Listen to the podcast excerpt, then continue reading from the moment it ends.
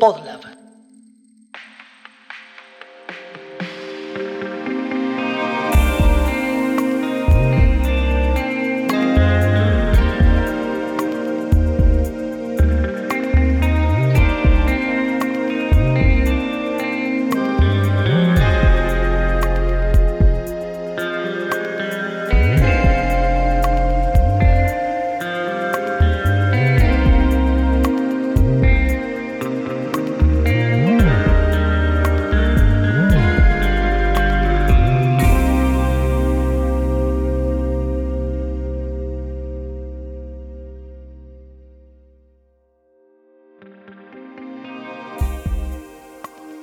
Bienvenidos a la segunda temporada de Familia Tipo, el podcast del colectivo de diseñadores Letter Mafia. Hoy les traemos este lado B de nuestra charla con Euge y Betty del estudio Roballos Nav Caligrafía. Una vez más te invitamos a la mesa de Letter Mafia. Sentite como en casa, servite algo rico y disfruta de esta charla. Puede ser que todo este, por ahí falta de norte, eh, ayude un poco eh, los clientes, no sé, ustedes, aparte de, bueno, en el estudio, como, o sea, el estudio está formado por dos partes, ¿no? Una es la docencia y la otra, no sé, hay uno, ¿nos quieren decir algo? No, no, no. bueno, se me ahí tenemos un montón de cosas para decir. en su momento, ¿no? ustedes eh, fueron o son un estudio de diseño, eh, pero caligráfico, o les pedían web. ¿Les han pedido web caligráficas? Mm, no, no, no, eso no. Muy al principio. No, muy al principio, pero, um, igual creo que eso, eso sí creo que lo contamos la otra vez. Un día agarramos y borramos, era eh, robar una caligrafía y diseño, y tuvimos un problemón con un trabajo. Dijimos, nunca más queremos hacer imprenta ni nada. Y ese día tachamos, tachamos la parte de diseño y se terminó el diseño. No, el, diseño duro y puro. Claro, ¿no? claro que el diseño que la, gente. Exacto. Este, no, en realidad, a lo largo de. No sé, estamos en un momento muy particular de redefinición. Esa cantidad de años nos, nos hacen todo el tiempo pensar. Este, este, qué queremos hacer, ¿no? Y, hemos pasado así, es como capaz como circular un poco, lo siento, yo no lo hablé con Euge esto, pero como que ahora estamos volviendo a algo que capaz queríamos hacer al principio, o yo por lo menos, que, es, capaz reencontrarme con las letras, con la letra letra, o sea, ¿entendés? sin tener que estar preocupada por el por el trabajo comercial, ¿no? Ah, Siento que ahora estoy volviendo a donde quería estar al principio, ¿no? Después de haber hecho un recorrido de muchos años, ¿no? Este, eso es un poquito.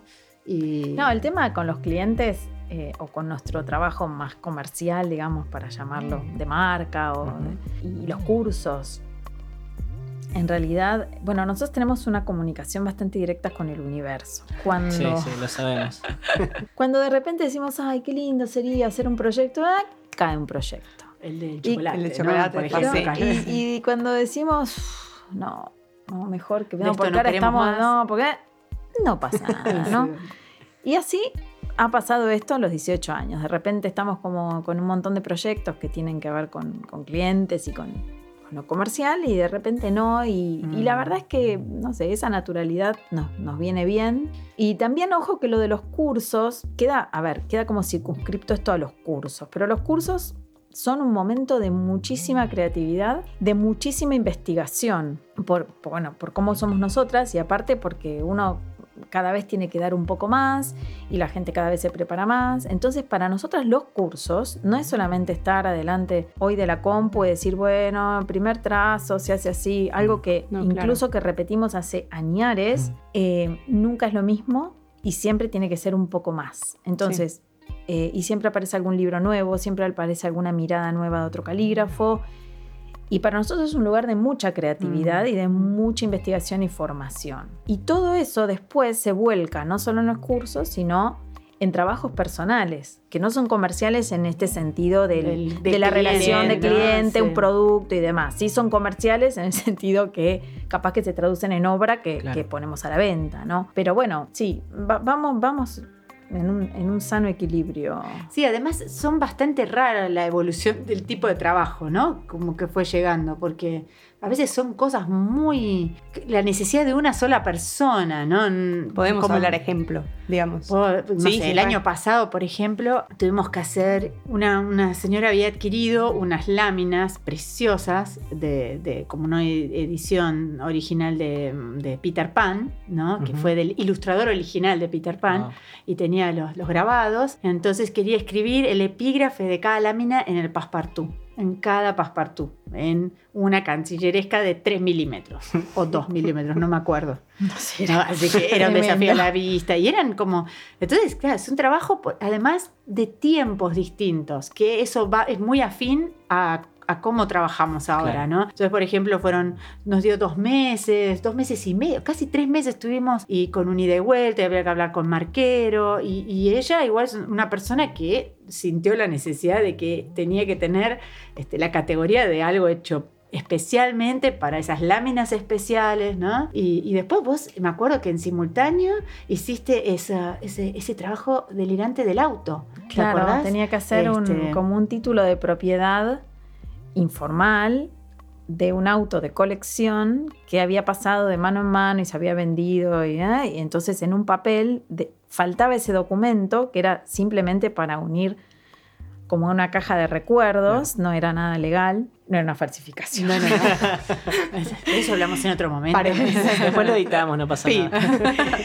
Entonces, bueno, eh, no sé, el auto se había vendido, qué sé yo, la primera vez en el 56, después se había comprado en el 70 y pico, después en el 80 y pico. Entonces, en una misma hoja se iba como, era como un recibo, ¿no? De pago. Entonces, eh, nada, tuve que averiguar, bueno, las escrituras, cómo eran en ese momento, cómo se hacían esos recibos, y iba cambiando la escritura a medida que, avanzaba la hoja, porque eran momentos distintos, hubo que envejecer la hoja, porque se supone que lo tuvo uno, lo tuvo otro, lo dobló, se lo entregó al otro. Y estampillas tenía, ¿te acordás? Tenía estampillas, firmas, eh, bueno, nada, una pieza que también llevó tiempo, porque, bueno, llevó también más tiempo porque estábamos mm. justo al comienzo de la de la pandemia y, todos no supimos qué hacer con el tiempo y cómo, cómo gestionarlo. Entonces, pero son, son trabajos, de, como decía Betty, de otros tiempos, ¿no? de, de tiempos más laxos, de y bueno. Y como, como de mucho valor simbólico, ¿no? O sea, de, eso, alguien, alguien que se le ocurra eso también siempre me sorprende, ¿no? Porque a mí no se me ocurre, digamos, hacer un pedido de ese tipo. Entonces, o después también estamos más con proyectos de libros, ¿no? Este, de piezas únicas. No sé, hace dos, dos años, ya ni, ahora tengo un problema temporal grande. O sí, a todo le tenés que sumar dos. Dos, exacto. Hicimos este, un libro de artista con una encuadernadora muy conocida, Sol Rébora, y un libro nos llevó exactamente un año entero, que nos reuníamos todas las semanas este, para hacerlo, que era el libro blanco, y después hicimos el libro negro al año siguiente, que nos llevó otro año. Entonces, también hay que aceptar eso, esos tiempos que, a uno le da muchísima ansiedad, ¿no? Entregarse a eso. Em, pero la verdad que, bueno, entonces es, la manera en la que nos encontramos ahora, digamos, no... Sí, tal vez nos, nos cuesta más hoy tener deadlines, ¿no? De, nuestros deadlines son, hoy son las fechas de los cursos. No es que no podemos trabajar con deadlines, pero digo, esas, esa, ese frenesí este, eh, que hay en los trabajos, bueno, que lo requieren, ¿no? Que lo requieren, la marca y demás. Bueno, tendríamos que organizarnos bastante. Estamos como fuera de, de ese reloj. Sí, que, está, que ha habido tiempos en donde era todo para ayer Claro. ¿Y cómo era la frase que nos dijo una clienta que dice, llamó tal persona que quiere lo que sea, pero que sea para ayer? Sí.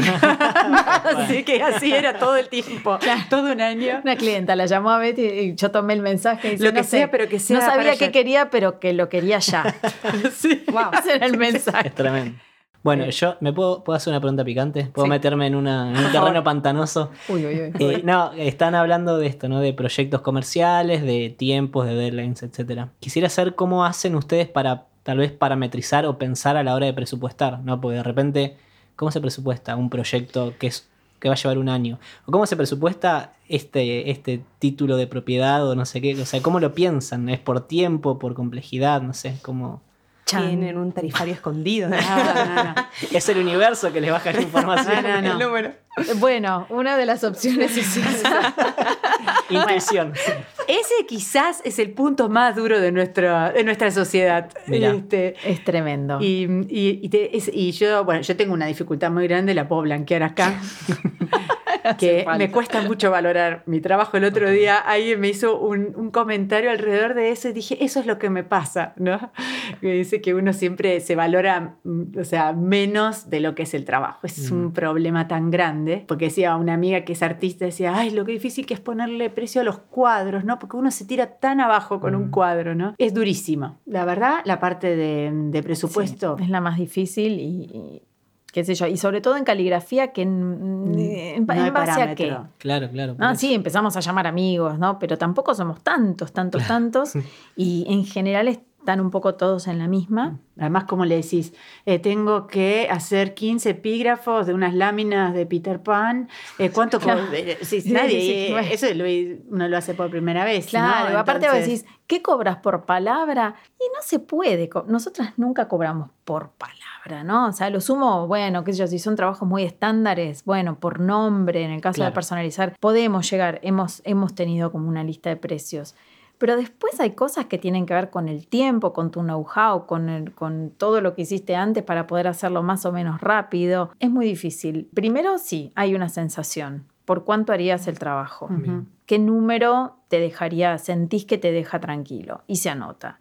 Y después tratamos de buscar algún parámetro, bueno, hicimos un trabajo que era parecido y cobramos tanto y también lo anotamos y después, bueno, ¿cuánto tiempo podría llevar? Bueno, el valor de la hora, bueno, y eso da un número. Y empezamos a sacar números de distintas maneras y la intuitiva es una muy importante porque curiosamente es la que coincide en general con todo, ¿no? Después hacemos como un promedio o cuando vemos que, que coinciden decimos, ah, entonces va por acá e incluso cuando sale un número, nos miramos y decimos, es mucho, capaz que es mucho, es poco, que ponele 10 más. ¿Viste? Eh, y, se termina armando un poco así. En realidad, hace unos años mm, nos ayudó el, el Mario de Euge, que es contador, siempre hay que tener un contador cerca, este, y con mucha idea. No, pero eh, en, como que armamos variables, ¿no? Porque, perdón si ahora es muy técnico. No, pero pueden, eh, justo iba a decir, pueden hablar de los Excel. Sí, de fabulosos.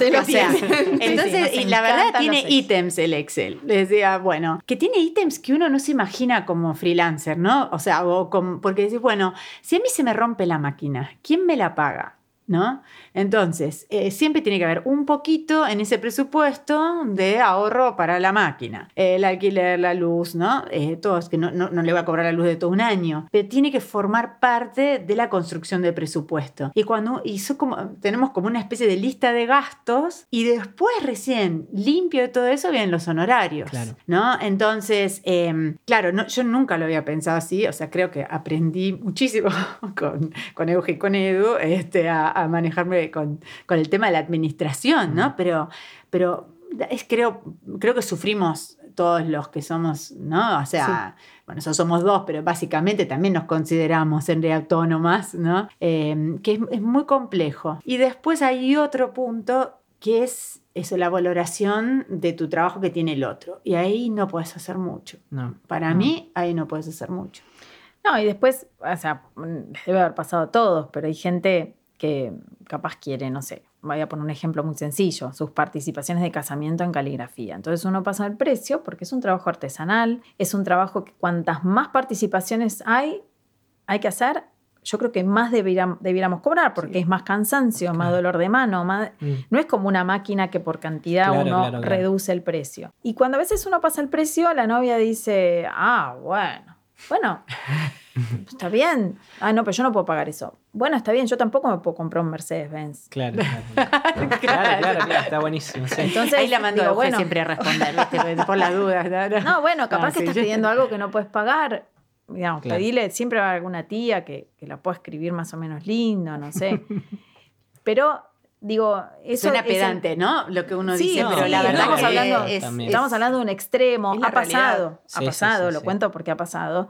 Entonces ahí está la valoración de uno y la valoración del otro. O sea, mm. si el otro, si uno está bien parado, ¿no? Porque ese es un trabajo que hicimos miles de veces y sabemos que no, no transamos. O sea, no es un trabajo. lo que lleva, la cantidad de tiempo. Claro, tenemos mucho know-how respecto a ese trabajo, con lo cual sabemos perfectamente. Entonces, si la otra persona no lo puede pagar, bueno, no lo puedes pagar. O sea, yo también cuando organicé un evento, cuando un cumpleaños, o que yo tuve que decir esto sí, esto no. Bueno, esto es lo mismo, yo no tengo por qué hacértelo a la mitad de precio. Entonces, todo es más, esa es una frase. Siempre es más, es una frase de cabecera, todo, todo es más. O sea, pues decir, no, pero son solo 100. después se olvidó de la tía fulana de tal, después se olvidó del tío abuelo, de la, ¿no?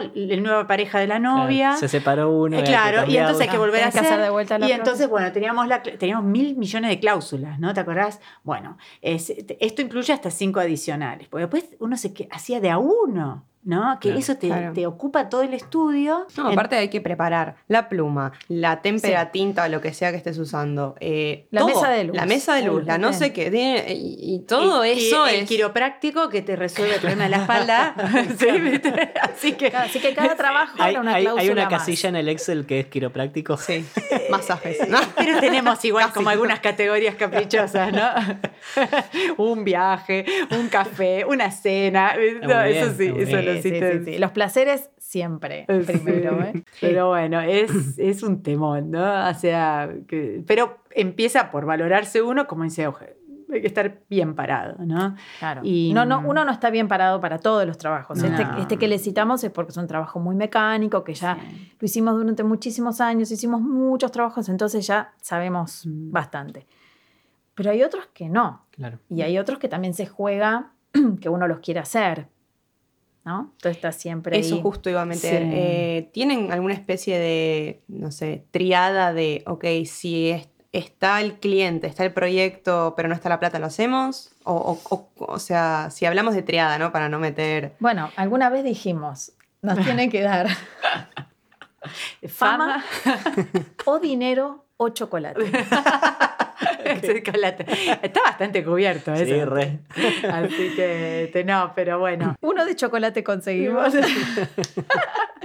no, debiéramos, este, debieran ser dos de estas tres siempre, ¿no? Nosotros decíamos o, o, o, pero en realidad o te da dinero y fama, o te da fama y chocolate, o te da chocolate y dinero. Eh, con una me parece que no alcanza. Pero, pero está bueno pensarlo de esa manera porque eh, sí, sí, realmente pensar qué es lo que te da este trabajo. O sea, algo tiene que dar. O qué te va a dejar. Sí, claro, sí. Eso, eso, y, muchas veces nos pasa, o sea, no lo tenemos, este, parece que estuvimos re resuelto, pero para nada, porque siempre terminamos y se nos escapó este.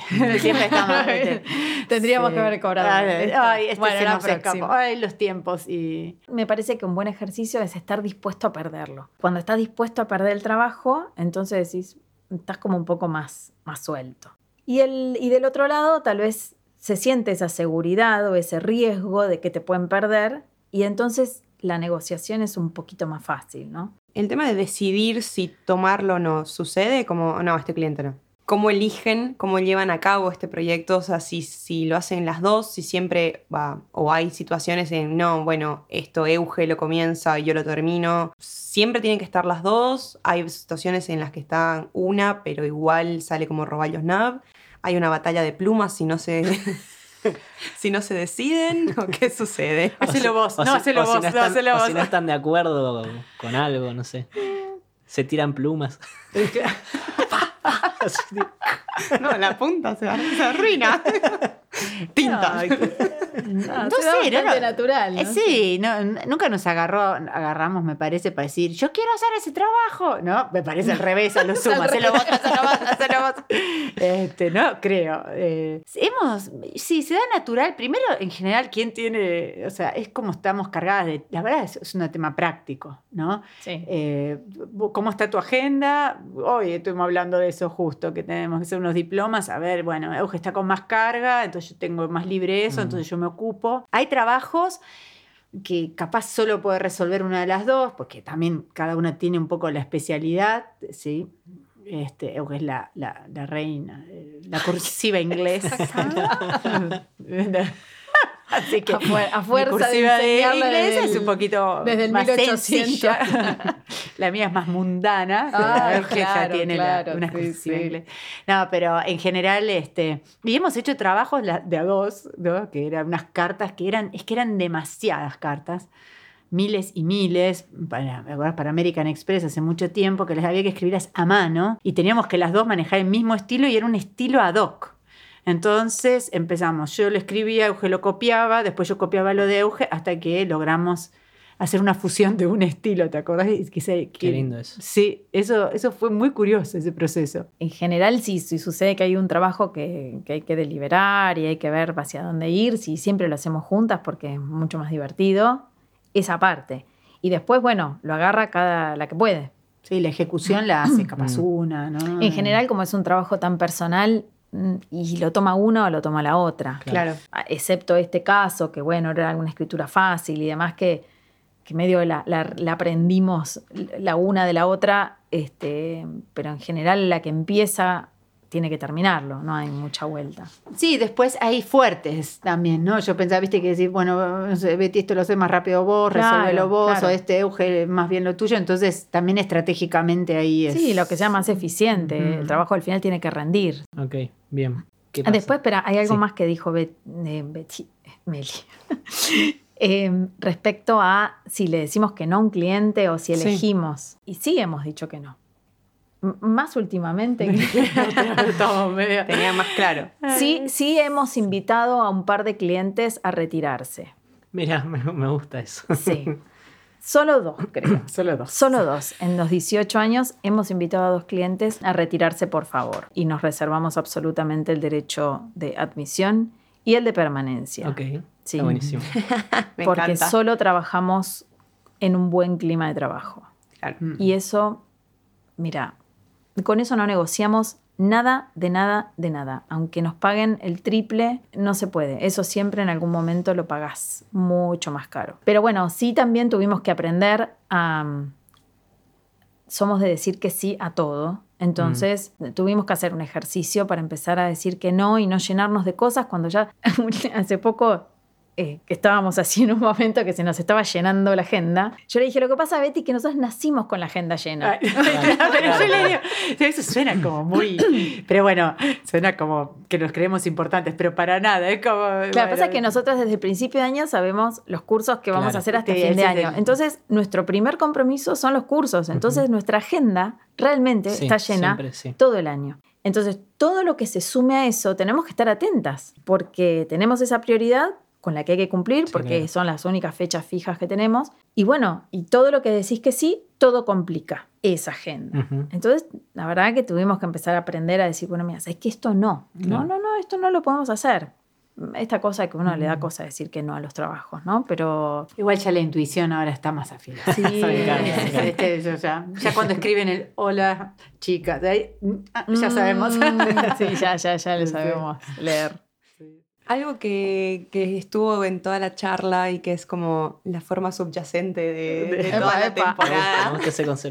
es el tema de la colaboración, de esto, de unir potencias. Es como que cada una tiene una potencia en sí misma, pero al estar juntas eso todavía crece mucho más. Y ese es el foco de toda esta temporada y una de las razones por la cual abrimos esta temporada con ustedes es, bueno, primero porque estos son nuestras maestras, son nuestro ejemplo, están juntas. ¿Se imaginan ustedes o se han imaginado alguna vez han hecho como este tipo de juego de pensar tan solas o qué hubiera pasado si estuvieran solas, si no se hubieran unido, qué pasaría. O que no em, hubiera pasado. O que no, o que no hubiera pasado. Y en el camino fueron nombrando a, un par de personas con las que trabajan. Esto, tienen todo el tiempo como la decisión de, crecer también, ¿no? Como qué pasó ahí. Siempre fueron de a dos, pero también tienen gente cerca. Son dos preguntas en realidad.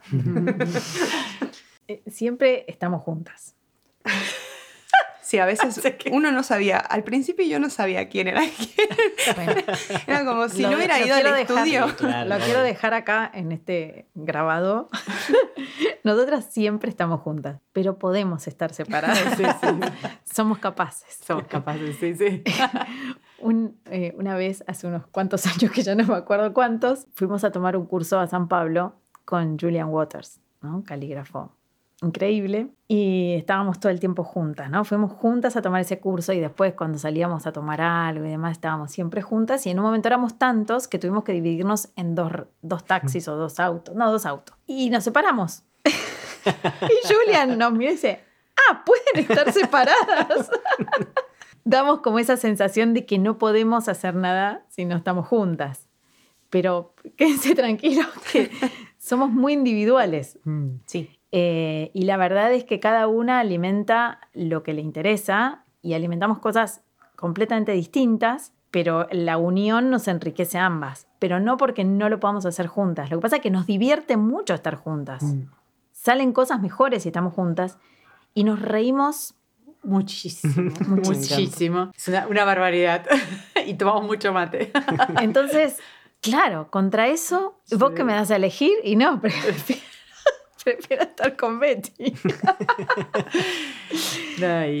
yo justo le, contaba a Meli, porque tuve una conversación de, de, No empezamos igual, yo lo voy a decir así, bien duro, pero no empezamos como amigas. Ah, no, no, no. No, eso fue lo interesante. O sea, nosotros. ella fue mi, profesora, imagínense. O sea, yo. La, señora grande. Claro. sí, grande de nuevo, ¿no? Vamos a hacer el mismo chiste, pero bueno, no importa. Pero ahora. Yo, yo siento que como que la amistad está por encima del resto, mm. ¿no? Que, que lo hablamos mucho a la, a la, mañana, eso, porque toda la mañana nos sentábamos a tomar mate, charlamos de, de otras cosas de las que salen cosas nuevas de proyecto del estudio. vamos a ponerlo así. Nosotras tenemos reuniones todas las mañanas. exacto. Sí, sí, reuniones de directorio todas las mañanas que acompañamos con un mate, porque si nos, nos tomamos mate todas las mañanas parece que no trabajáramos. Pero, la verdad que nos hicimos amigas en, en todo este camino. O sea, eso. Sí, no fuimos primero amigas y después socias. Eso, eso siempre lo pienso, y estaba pensando fuertemente este tiempo en eso, ¿no? Que bueno, es re significativo, ¿no? Y, y después nos rodea mucha gente mucha gente que es parte nuestra, ¿no? Como, como Meli ya mencionó, tenemos nuestro amigo Patricio, que es una especie de mm. mecenas, que siempre, yo creo que se piensa cosas para que nosotros podamos participar, mm. ¿no? Este que tiene, es un imprentero y, muy generoso. Todos creo que tuvimos suerte de, ¿no? de, nos beneficiamos con su mm. generosidad y después este, encuadernadores amigos, ustedes, o sea, no funciona, funcionamos de dos, pero con todo un montón de gente de alrededor que, que nos ayuda a, existir, literal, ¿no? O sea, sí, sí, y aparte que, que, em, volviendo a esto, esta palabra que nos enriquece, pero es así, porque cada uno tiene algo para, para aportar, es todo más divertido. La verdad es que cuando le, hace 18 años le propuse a Betty este, asociarnos, y este, había hecho como un manifiesto, ¿no? Y una de las cosas era divertirnos. Sí, sí, Decía algo así como divertirnos o pasarla bien, o sea, era uno de los puntos importantes realmente. eso lo logramos. es más, su marido siempre dice, yo no puedo entender cómo se ríen. ¿Cómo se ríen tanto? Medio, bobo después, ¿no? Bueno, tenemos el mismo, sí, tenemos también la misma línea de chistes que no entienden nadie más que nosotros y capaz ustedes, eh, y que nos dan una barbaridad de risa y, y, mm. bueno, un poco herméticas somos.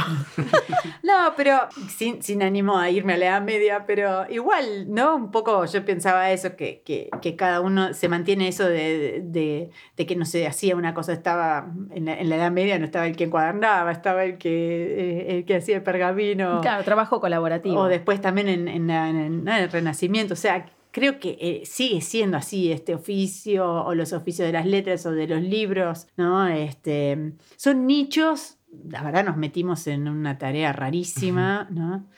El otro día un alumno que vive en Estados Unidos, pues yo decía, no, bueno, nosotros somos un desastre para la parte este, administrativa y económica, ¿no? Yo le digo, perdóname, que yo, tan malas no son, porque hace 17 años que tienen un estudio de caligrafía en la Argentina. Me dice, yo no sé si son tan malas haciendo números, digo. y la verdad, tenés razón, no lo había pensado desde el punto de vista, ¿no? Porque sí, es como, estamos en algo imposible de hacer. Mm. por momentos decís, es imposible hacer esto, ¿no? Ustedes lo saben también. Sí, sí, Este, entonces, bueno, creo que capaz hay que estar como un poco más orgulloso de lo que uno logra, ¿no? Este, mm uno siempre, nunca es suficiente, pero la verdad que igual es mucho. Eso, todo lo que teníamos para decirte, Meli. Perdón. es un montón. Sí, es un montón. Yo creo que podemos cerrar con, con nunca es suficiente, pero igual es un montón. y algo que me hicieron acordarme, eh, la vida es eso que pasa entre mate y mate, que lo escuché en su estudio. y siento que es el moto de mi vida ahora. ¿Qué es la vida? Eso. Mil gracias, gracias. Gracias, a ustedes, chicos. Un placer, siempre. Re divertido charlar con ustedes y verlos, así que los extrañábamos mucho. Nosotros a ustedes. mucho. Gracias. gracias. Hasta acá llegó la charla con Euge y Betty. La semana que viene tenemos nuevos invitados. Familia Tipo es una producción de Podla, con producción general y edición de Federico Rusconi, y musicalización de S.A.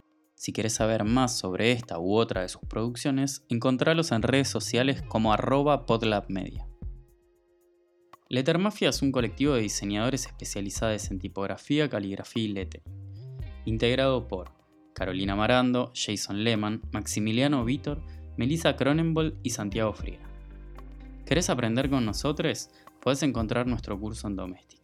Si querés saber más sobre nuestros cursos y novedades, encontranos en redes como arroba lettermafia.